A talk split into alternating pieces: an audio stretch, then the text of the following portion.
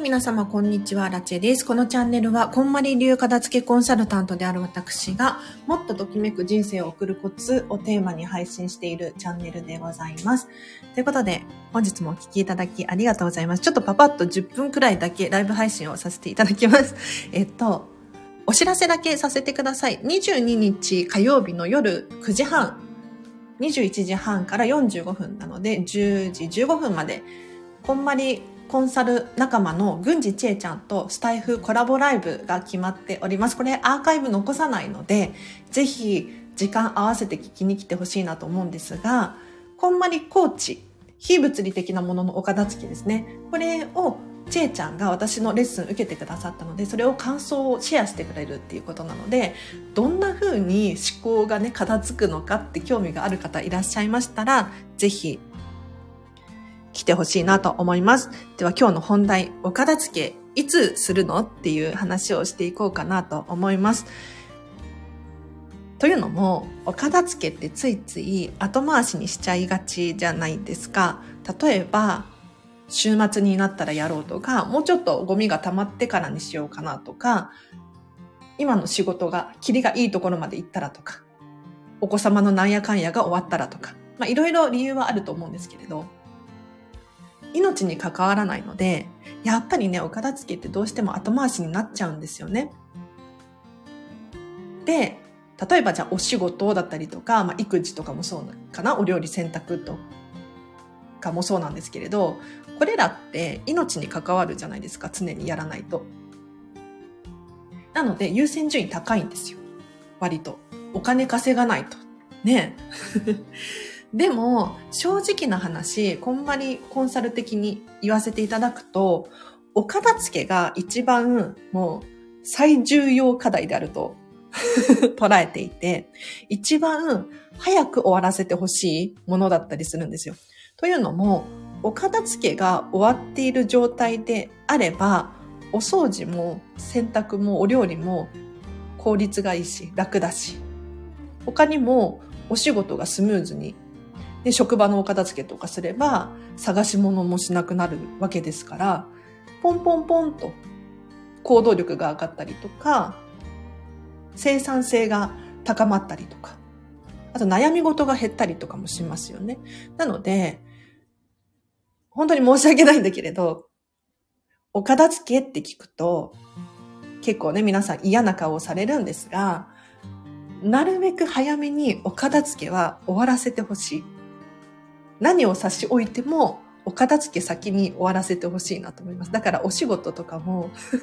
いや、こんなこと言うと、それは無理って思うかもしれないんですけれど、有給を取るとか、もうお休みを取ってまでもお片付けをしてほしい。先に終わらせてほしいなと私は思います。で、どうしてこの話をしようと思ったのかっていうと、やっぱり昨日、昨日？今日？の地震ですよね。皆さん大丈夫でした？いや私は都都内に住んでるんですけれど、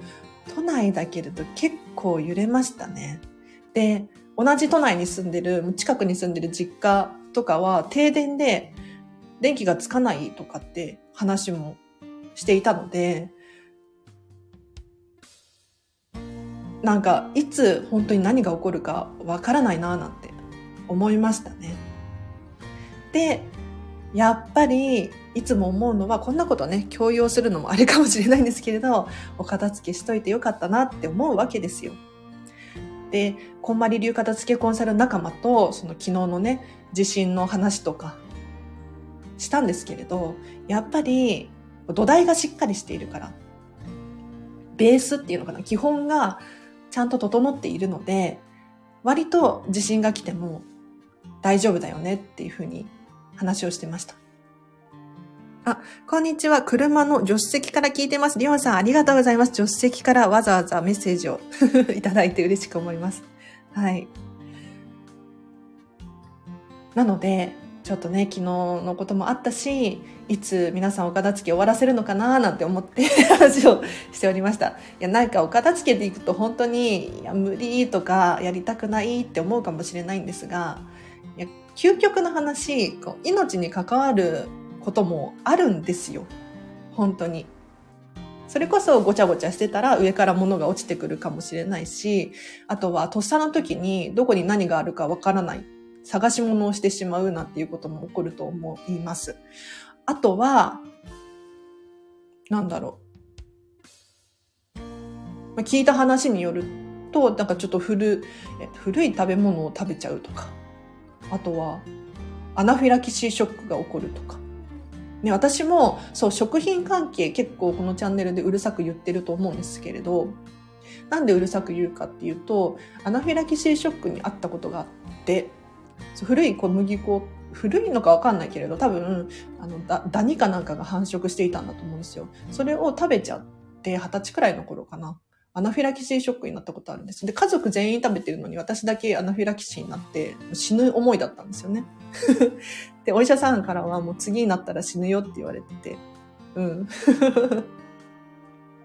そう、だからそこから粉物はめちゃめちゃ要注意しているんですよ。なので、お片付けというか、その、自分が持っている持ち物をしっかり管理できていないと、何か起こった時に本当にやばいんですよ。というか何か起こる可能性がある。で、何か起こった時に後悔しても遅いんですよね。なので、ちょっとね、皆さんにはもうこれはアラチェからの本当心の底からのお願いなんですけれど、早く 早く片付け終わらせてください。はい。本当に、あのね、確かにそれぞれのタイミングっていうのがあると思うんですよ。例えば赤ちゃんが生まれたばっかりで手が離せないとかあると思うんだけれど、それでも本当にお片付けの優先順位を上げてほしい。こんなことを言っても、正直ね、お片付けを終わらせたことがない人からすると、あんまりピンとこないかもしれないんだけれど、お片付けのメリットって本当にたくさんあって、ただお部屋がスッキリするじゃ、だけじゃなくって、例えば何か目の前にチャンスが現れた時に、今までは逃しちゃってたかもしれないんですが、すぐに掴むことができるんですよね。あ、これ欲しかったとか、これやりたかったとか、うわ、チャンス来たって気づけるんですよね。なので、ただお部屋が綺麗に片付くっていうわけじゃない。あと、昨日地震が起こってね、寝ている頭の上の本棚を片付けしといたので安心でした。お片付けが安心、お片付けで安心が買えるならやるしかないですね。あ、ディオンさん確かにその考えありますね。お片付けで安心が買えるっていうね。確かに確かに。いくらお金を払っても買えないものってあるじゃないですか。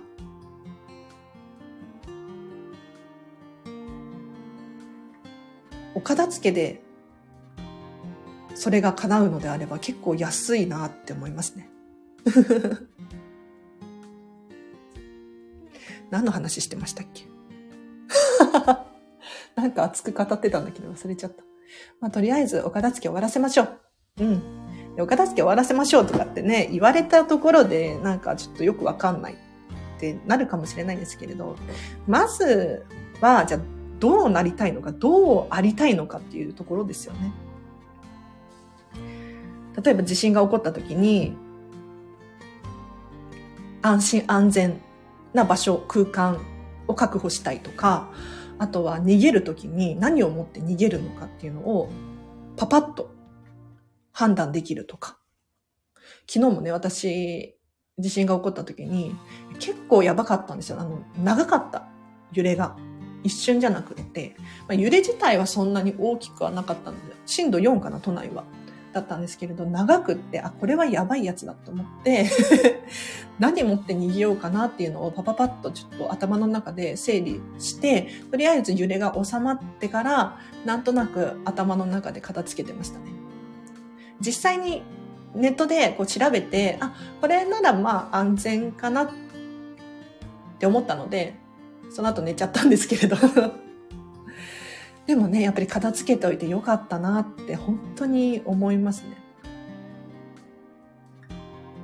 で、片付けといてよかったなって思うこともう一つあって これ私だけかもしれないんですけれど、なんか、いつ何が起こっても、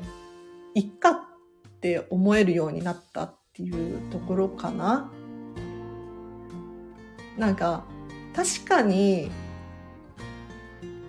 死んだら嫌だけれど、やりたいこといっぱいあるし、まだできてないことたくさんあるんだけれど、でも今出せる全力で毎日向き合っているので、それこそ整理整頓ですよね。やりたいことリスト片付けるじゃないけれど。なので、まあ、後悔はないかなとかって昨日思いました。しょうがないかなとか。もういつ戦争が起こるかわかんないし、コロナになるかもしれないし、こう災害が起こるかもしれないし、これは本当にわかんないんですよね。日々。事故が起こるかもしれないし。ね、で自分の身じゃなくても周りの身に何か起こるかわかんないので、やっぱり常に毎日ときめく選択ディズニーシー行っとけばよかったなとか我慢するんじゃなかった。お蕎麦、お蕎麦？食べたいものを食べとけばよかったなって後悔するかもしれないじゃないですか。そしたらなんかね、いくらたくさんお金を貯金していてももったいないですよね。もちろん貯金は大切ですよ。大切、大切かどうか、まあ人それぞれなのかもしれないけれど。はい。ということで、目的地周辺です。では失礼します。ということで、私もですね、今日あんまり時間がないので、ここまでにします。皆様、お片付けをしてですね、ぜひ安心安全を買いましょう。うん、安いものですよ。頑張ってください。応援してます。わからないことあれば、レターやコメントをしてください。あと、お知らせとして、29日、3月29日の1時から2時半ですね、1時間半なんですが、本丸さんのお弟子さんの武田のぞみさんがですね、データの片付けセミナーっていうのを開催されます。これはオンライン開催で、アーカイブもの、アーカイブも残るというか、あの、アーカイブを買うか、ライブ配信参加するかのどちらかなんですけれど、これ3300円で、これね、ただでさえお得なんですよ。だいたいこんまりメディアのセミナー6000円くらいするので。で、私経由で参加すると、なぜか半額になる1650円になるチケット持ってますので、ぜひね、声かけてほしいなと思います。これ残り3名様なのでお早めにどうぞということで、では今日はここまでにします。では皆様ときめく一日を過ごしましょう。あらちでした。バイバーイ。